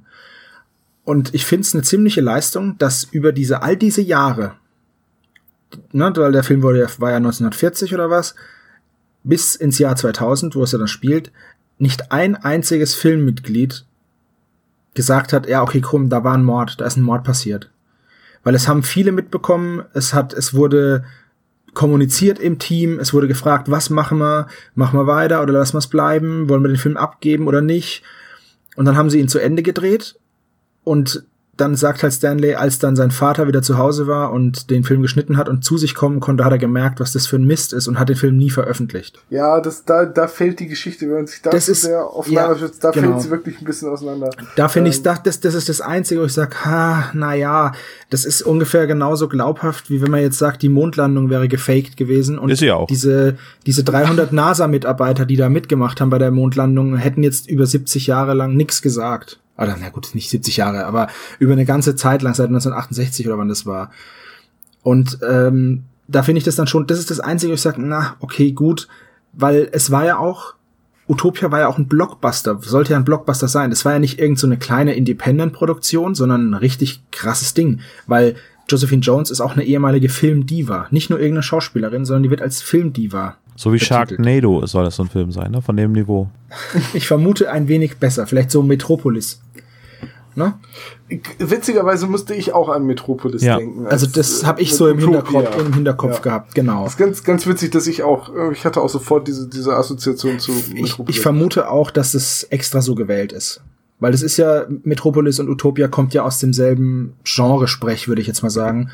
Deswegen vermute ich, dass das tatsächlich so eine leichte Anlehnung daran ist. Ja, auf jeden Fall ist das eine Anlehnung daran. Und jetzt können wir auf jeden Fall zur letzten Szene übergehen, denn der Film wird nicht verbrannt, aber äh, man einigt sich auch drauf, dass keine Geschichte dazu verfasst wird. Die Reporterin ist seltsamerweise dann doch irgendwie damit einverstanden und Justus besucht noch einmal Josephine Jones und befragt sie ein letztes Mal zu dem Mord, dem Tod von Ken Stark. Genau. Habe ich die ganze Zeit Kurt gesagt, ne? Da ist Ken, Entschuldigung. Ah, Howard oder Tony Stark. Einfach, ich wollte es jetzt einfach überspielen. Nee, nee, das ist schon richtig, sonst ärgern sich die Leute, ja. Und äh, ich habe, nee, äh, Ken Stark heißt er natürlich. Ich entschuldige mich. To Tony Stark. Genau, ja. Tony Stark, ja. Eddard, ja. Eddard Stark. Und das, das ist dann eins der der Interess eines der interessantesten Enden von einer drei Fragezeichen Folge Richtig, meiner Meinung nach. wollte ich hinaus, weil es endet mal ausnahmsweise nicht mit einem Happy End, bei dem alle lachen. Genau. Sondern eigentlich kommt raus, weil Josephine Jones es zugibt, doch, das war ein Mord und Edward war auch der Schuldige. Richtig. Denn Edward, er war eifersüchtig auf Ken Stark, weil ich was mit dem hatte. Genau, es war nur eine kleine Affäre und Edward hat sich dann ins Unglück gestürzt und hat ihn umgebracht. Also sie, sie spricht es nicht aus, aber sie sagt, er hat sich ins Unglück gestürzt und danach habe ich mich sofort von ihm getrennt. Und äh, dann ist eben dieser Mord niemals rechtlich verfolgt worden. Es sind alle anderen gestorben. Beteiligte Personen, die noch leben, sind Mrs. Stark, die Tochter von diesem Ken Stark, und Josephine Jones. Alle anderen sind tot. Und Stanley als Sohn vom, vom Regisseur, vom Mörder, ja, das Einzige, was der halt hat, ist, dass er jetzt den Film hat und jetzt sieht, dass sein Vater zwar, er glaubt auch fest dran, dass sein Vater nicht, nicht den Mord begangen hat, er hat nämlich auch null Beweise dafür. Ja. Die, wie gesagt, die einzige Person, die das noch weiß, ist Josephine Jones. Und die bricht dann am Ende der Folge in Tränen aus und sagt, er hat es nur für mich getan, er hat es nur für mich getan. Und damit endet die Folge und fadet dann so aus in dieses, in dieses Outro von den drei Fragezeichen. Und ja, damit sind wir am Ende dieser, dieser Folgenbesprechung, weil damit ist die Folge dann abgeschlossen und ich finde, es ist ein total krasses Ende. Also ich habe eine Gänsehaut gehabt, als ich die Folge zum ersten Mal ja, gehört habe. Genau so ging es mir auch. Ich hab, ich saß davor und dachte mir, hä, die haben jetzt den Mörder gar nicht erwischt und es ist ja gar keiner böse. Es ist ja niemand. er versucht es schon wieder. Ich Nein, es. aber es ist es ist doch so. Josephine Jones ist die einzige, die bei dieser Tat dabei war die ist die einzige, die sich schuldig gemacht hat. Die hat nämlich auch selber noch gesagt, sie wollte ja zur Polizei gehen, aber sie hat es dann doch nicht gemacht, weil sie diesen Edward so geliebt hat. Deswegen hat sie diesen Mord vertuscht. Die ganze Filmcrew hat sich mit, mitschuldig gemacht. Auch die hat den ganzen Mord vertuscht. Aber die lebenden Personen, außer Josephine Jones, da hat niemand was damit zu tun gehabt. So. Das ist das, warum ich sage, es gibt in meinen Augen, und das ist auch der Grund, warum Tom jetzt hier die ganze Zeit so ein bisschen stichelt, ähm, in meinen Augen gibt es in dieser Folge keinen Antagonisten. Herzlich willkommen, keinen Bösewicht. liebe Hörer beim spezial gelagerten Sonderpodcast. Wir sind bei der Rubrik Wie würden Sie entscheiden? Bevor wir uns ja, genau. näher um diesen Fall kümmern, wollen wir einmal den Klischee-Koeffizienten durchgehen und hinterher werden die beiden Sprecher, namentlich Sebastian und auch Tom, ihre Argumente vorbringen, ob es sich bei dieser Folge um eine Folge ohne oder eine Folge mit einem Antagonisten handelt. Fangen wir mit den Klischee-Koeffizienten an. Seid ihr einverstanden, Jungs? Jo. Ja, All können wir machen. Also, Klischee-Koeffizient. Gleich am Anfang in der Zentrale heißt es Schalt den Verstärker ein oder Peter und Bob können mithören. Einmal 10 Punkte. Dann äh, hört man gleich ganz zu Anfang, dass Onkel Titus wie wild am Rumflexen ist. Offensichtlich sind ein paar neue Eisenrohre angekommen. Das gibt einmal 10 Punkte. Dann wird Justus von seinem Gegenüber nicht verstanden. Das ist, als er diese ganze Geschichte mit dem Götterpantheon aufsagt und ähm, Stanley einfach nur äh, ja sagt. Einmal sind 20 Punkte. Die Visitenkarte wird vorgelesen. Tja, ein Punkt. Hm. Es handelt sich um einen versteckten Schatz. Also wenn man jetzt den Film als Schatz be äh, bezeichnet, da konnten wir uns einigermaßen darauf einigen, das sind 25 Punkte. Und jetzt muss ich leider einspringen. Sebastian, du darfst es nicht vorlesen. Der Auftraggeber ist der Bösewicht. Ja oder nein?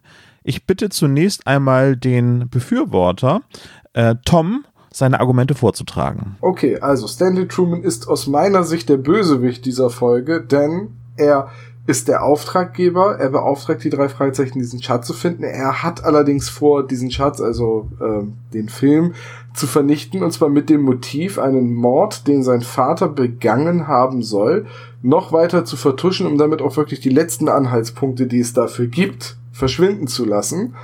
Ähm, diesbezüglich lügt er sowohl die drei Fragezeichen als auch äh, Miss Shoemaker an. Äh, er, er, er versucht sie loszuwerden, sobald er den Schatz hat, also diesen Film hat und er will den Film vernichten. Und das klassifiziert ihn meiner Meinung nach als Bösewicht, denn er, steht, er ist ein eklatantes Hindernis im Weg der drei Fragezeichen. Vielen Dank für Ihre Ausführung. Sebastian, bitte. Ich bin der Meinung, er ist kein Bösewicht. Er ist einfach nur der Sohn seines Vaters, der versucht, ähm, diesem Rätsel auf die Spur zu kommen, ob, weil er weiß es ja auch nicht sicher, ob sein Vater einen Mord begangen hat. Und er will einfach den Film finden, um sich selber ein Bild zu machen. Natürlich unter der Prämisse, dass wenn er, wenn er den Film findet und wenn er dann sieht, dass sein Vater wirklich den Mord begangen hat, das dann zu vertuschen. Natürlich kann man sagen, Mord verjährt nicht, aber es gibt auch niemanden mehr, der, den man anklagen kann. Es ist niemand mehr da. Und in dem Sinne macht er sich für mich überhaupt nicht schuldig. Er, er sucht einen Film, selbst wenn man den Film hätte. Man gibt ihn der Polizei. Die Polizei guckt da drüber. Das Mordopfer kannst du nicht mehr entschädigen. Die, Ange die, die Angehörigen kannst du nicht entschädigen, weil kann man nicht entschädigen. Die Tochter von dem lebt doch noch. Richtig. Und der Sohn hat bei der und der Sohn Argumentation hat, die Tochter außen vor. Ich lasse die Tochter nicht außen vor, weil der der Sohn hat auch der Sohn hat keine Schuld auf sich geladen. Das ist alles sein Besitz. Das ist alles geerbt. Sein Vater ist schon lange tot. Der Sohn hat keine Schuld auf sich geladen. Der Sohn kann nicht belangt werden, juristisch. Wie willst du das machen? Du kannst doch nicht für die Sünden deiner Eltern bei, äh, äh, büßen müssen. Das geht doch nicht. Das und deswegen, nicht, aber und deswegen ist er für mich kein Bösewicht, sondern maximal um den Ruf seines Vaters besorgt. Und das ist alles. Tut mir leid, da muss ich äh, entschieden widersprechen, weil es geht nicht nur darum, irgendwie durch monetär, einen monetären Ausgleich zu erschaffen und die Frau irgendwie mit Schmerzensgeld zu entschädigen oder irgendwie so. Also mir geht es gar nicht um das Erbe. Mir geht es darum, um die Gewissheit, was eigentlich dem eigenen Vater passiert ist. Und das versucht Stanley Truman zu vertuschen. Nein, das, das, versucht er nicht zu, nein, es versucht er eben nicht zu vertuschen. Er sagt er nämlich dann zu dieser, zu dieser Shoemaker, sie kann gerne ohne Probleme kann sie zu dieser Mrs. Stark gehen und sagen, was vorgefallen ist, dass sein Vater ihren, ihren Vater ermordet hat. Er möchte nur nicht, dass das Ganze an die große Glocke gehängt wird. Und auch da hat er nicht nur sein, äh, sein Wohl im, im Blick, sondern auch das von der Mrs. Stark, die dann auch die ganze Zeit belagert wird von irgendwelchen Reportern und dann kommt überhaupt nichts mehr zur Ruhe.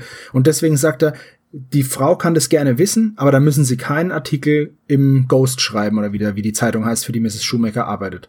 Und das hast du jetzt, jetzt hast du dieses Argument, das du selber vorgebracht hast, das habe ich jetzt gegen dich verwendet. nein, du, nein, hast du nicht. Und wenn Chewbacca bei den Evox wohnt, dann ist man verdammt unschuldig. Du sagst jetzt gerade einfach, dass dieses Hallo, mein Name ist Shoemaker, Sie kennen mich nicht, aber ein bekannter Hollywood-Regisseur hat Ihren Vater ermordet. Auf Wiedersehen. Dass das wirklich die Auslösung von der Geschichte sein soll, das glaube ich dir nicht. Weil die würde doch dann, die würde doch dann erst recht Antworten verlangen, wenn man Und das dann? der Tochter erzählt. Und was, was? Ja. Wen willst du belangen? Ich will niemanden belangen. Ich sag nur, dass äh, Stanley Truman versucht, eine Straftat zu vertuschen und das ist eine strafbare Handlung. Also ist er ein Bösewicht. Punkt. Okay, ich unter Wenn, dann ist der Bösewicht Josephine Jones, die immer noch bis zum Schluss den Mörder deckt. Wenn, dann ist sie die Böse, der Bösewicht. Aber nicht Stanley, der einfach nur um den Ruf seines Vaters und sogar um die Privatsphäre, um seine natürlich, aber auch um der von Mrs. Stark bemüht ist und besorgt ist. Ja, Das ist für mich kein Bösewicht. Drei Fragezeichen allerdings nicht im Weg. Was Stanley, Sta Stanley steht, Stanley steht auch nicht im Weg. Sie geben ihm den Film, er schmeißt sie nicht raus, er, er verhindert nicht, dass sie ihn finden und als sie wiederkommen, lässt er sie rein, er verbrennt den Film nicht, er gibt ihnen sogar den Film. Ich weiß nicht, wo er denen im Weg steht. Okay, ich würde sagen, äh, wir haben alle Argumente von beiden Seiten gehört. Also die Plädoyers beider Parteien wurden jetzt hiermit aufgenommen. Liebes Gericht, liebe Geschworenen, ich möchte Sie jetzt bitten, darüber zu entscheiden, gibt es in dieser Folge einen Antagonisten oder nicht. Schreibt Ah, es. nee, nee, nee, so, so, nee, so machen wir das nicht. Weil das führt nur dazu, dass wir den Klischee-Koeffizienten neu berechnen müssen. Ah. Wir sind drei Leute, es gibt zwei Meinungen, die, du positionierst dich jetzt. Ich- Entweder du stimmst er ihn zu und es gibt die. Punkte nicht, oder du stimmst mir zu und es gibt die Punkte dafür.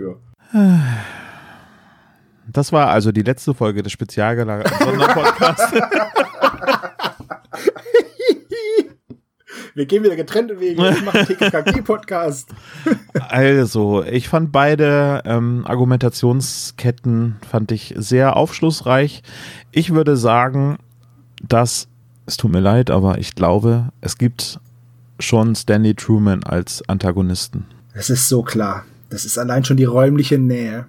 Die jetzt, die jetzt wieder Wie, für wie Tom wohl gleich wieder persönlich werden muss, ne? Du hast schon mit dieser Folge gewonnen, jetzt musst du mit dieser Niederlage. So musste ich hier auch leben. Irgendwie Bandes Voodoo wurde ja irgendwie mit Mistforken aus dem Forum rausgejagt. Und jetzt? Ja, zu Recht. Aber ich würde trotzdem, also von mir aus können wir das so machen. Wenn ihr das so seht, wenn, wenn wir das als, als Team, dann haben wir jetzt, das ist ja Demokratie, so funktioniert's, ja, dann kommen wir insgesamt auf einen Klischee-Koeffizienten von 81. Der ist damit immer noch verdammt niedrig. Und das Sehr beweist niedrig. halt, das beweist halt auch wieder das, was ich am, ganz am Anfang gesagt habe, dass das eine ganz besondere Folge ist.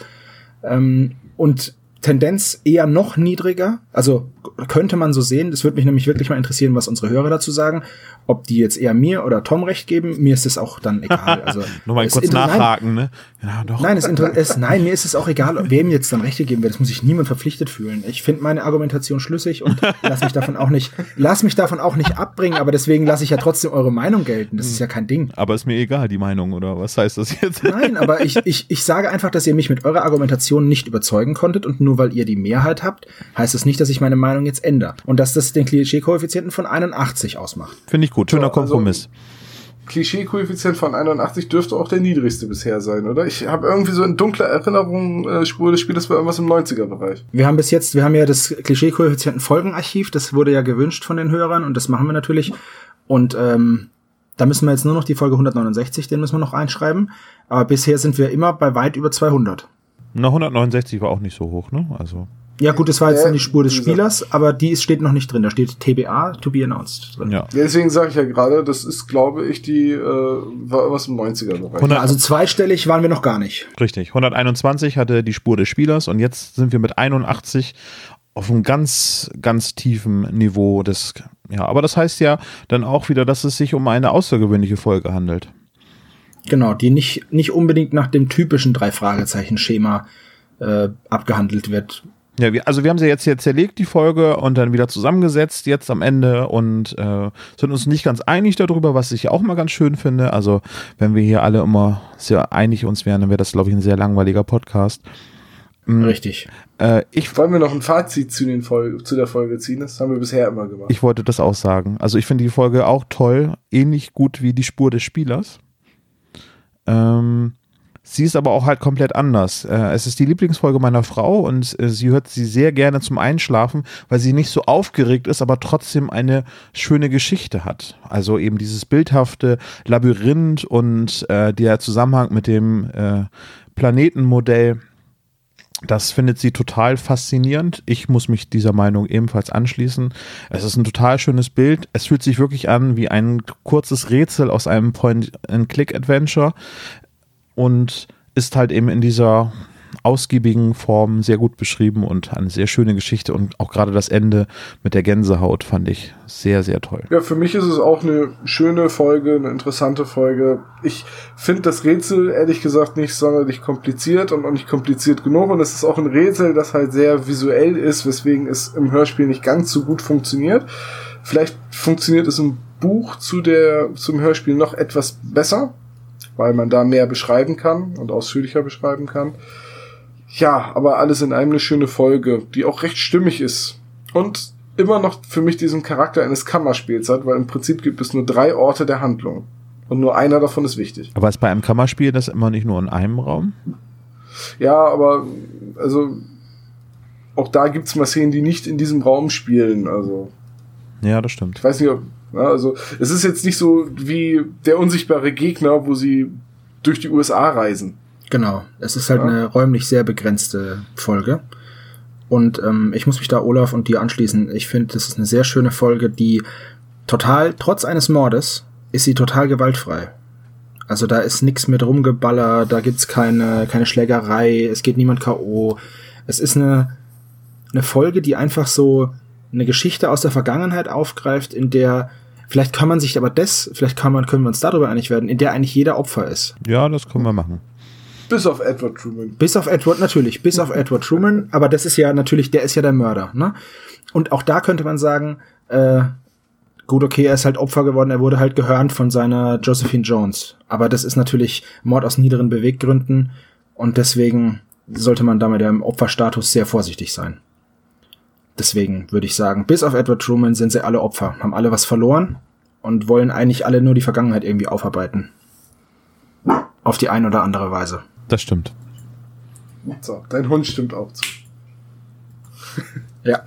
So, ich glaube, wir sind am Ende und wir können drüber reden, was wir beim nächsten Mal besprechen wollen in, im spezial gelagerten Sonderpodcast Nummer 6. Ja. Das heißt, es gibt neue Abstimmung, das heißt, wir brauchen jetzt Vorschläge. So, Sabo, du hast beim letzten Mal gewonnen. Was schlägst du vor? Ich schlage den Gewinner fürs nächste Mal vor. oh. Oh. ähm, nein, ich schlage vor die Nummer 72. Dreckiger Deal. Es geht um Drogen. Na, das sieht dir ähnlich. Ja, ich wollte es nur, nur mal so kurz anteasen. Es geht um Drogen. Gut, äh, Olaf, was ist dein Vorschlag fürs nächste nee, Mal? Nee, möchtest du nicht zuerst vorschlagen? Ich suche mir dann hinterher eine bessere Folge raus, damit ich auch mal gewinne. Vergiss es, nein, du. Okay, ich. Weil meine steht schon seit Beginn der Aufnahme fest, das wäre sonst unfair. Meine noch viel früher, aber ich glaube, diese Diskussion ist beim Zuhören eher langweilig. Ich schlage vor, die brennende Stadt. Oh, die ist cool. Siehst du?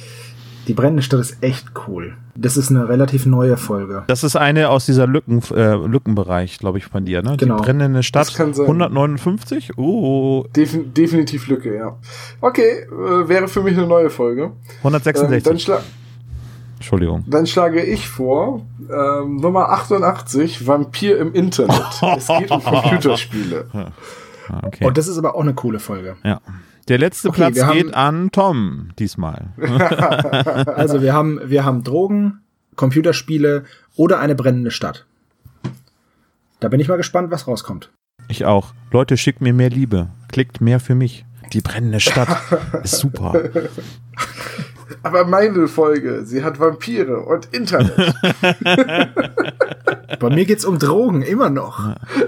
Okay, das nächste Mal okay. schlage ich die Folge vor mit den Panda-Bären, Ninjas und Flamingos. Was ist mit den Katzenbabys? die drei Fragezeichen und die Ninja-Panda-Katzenbabys. Sind wir schon beim debilen Rauslachen? Wähle für mich. Macht's gut. Tschüss. Tschüss.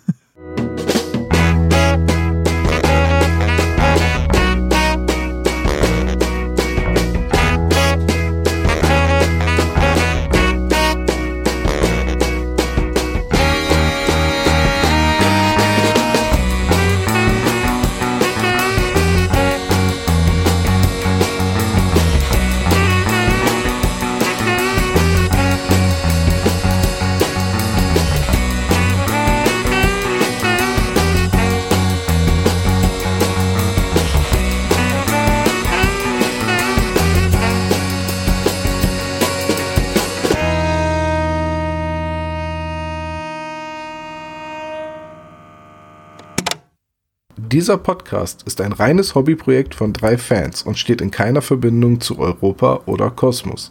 Jegliche Namensrechte bleiben gewahrt. Wir bedanken uns bei der Band Tech Fu, dass wir ihren Song nicht kleinlich als unser Intro verwenden dürfen. Ihr findet Tech Fu unter www.techfu.de oder bei Soundcloud. Außerdem danken wir unserer Station Voice Heinz Kreienbaum. Ihr findet den spezial gelagerten Sonderpodcast unter spezialgelagert.de oder ihr folgt uns auf Facebook, Instagram oder Twitter, jeweils unter spezialgelagert.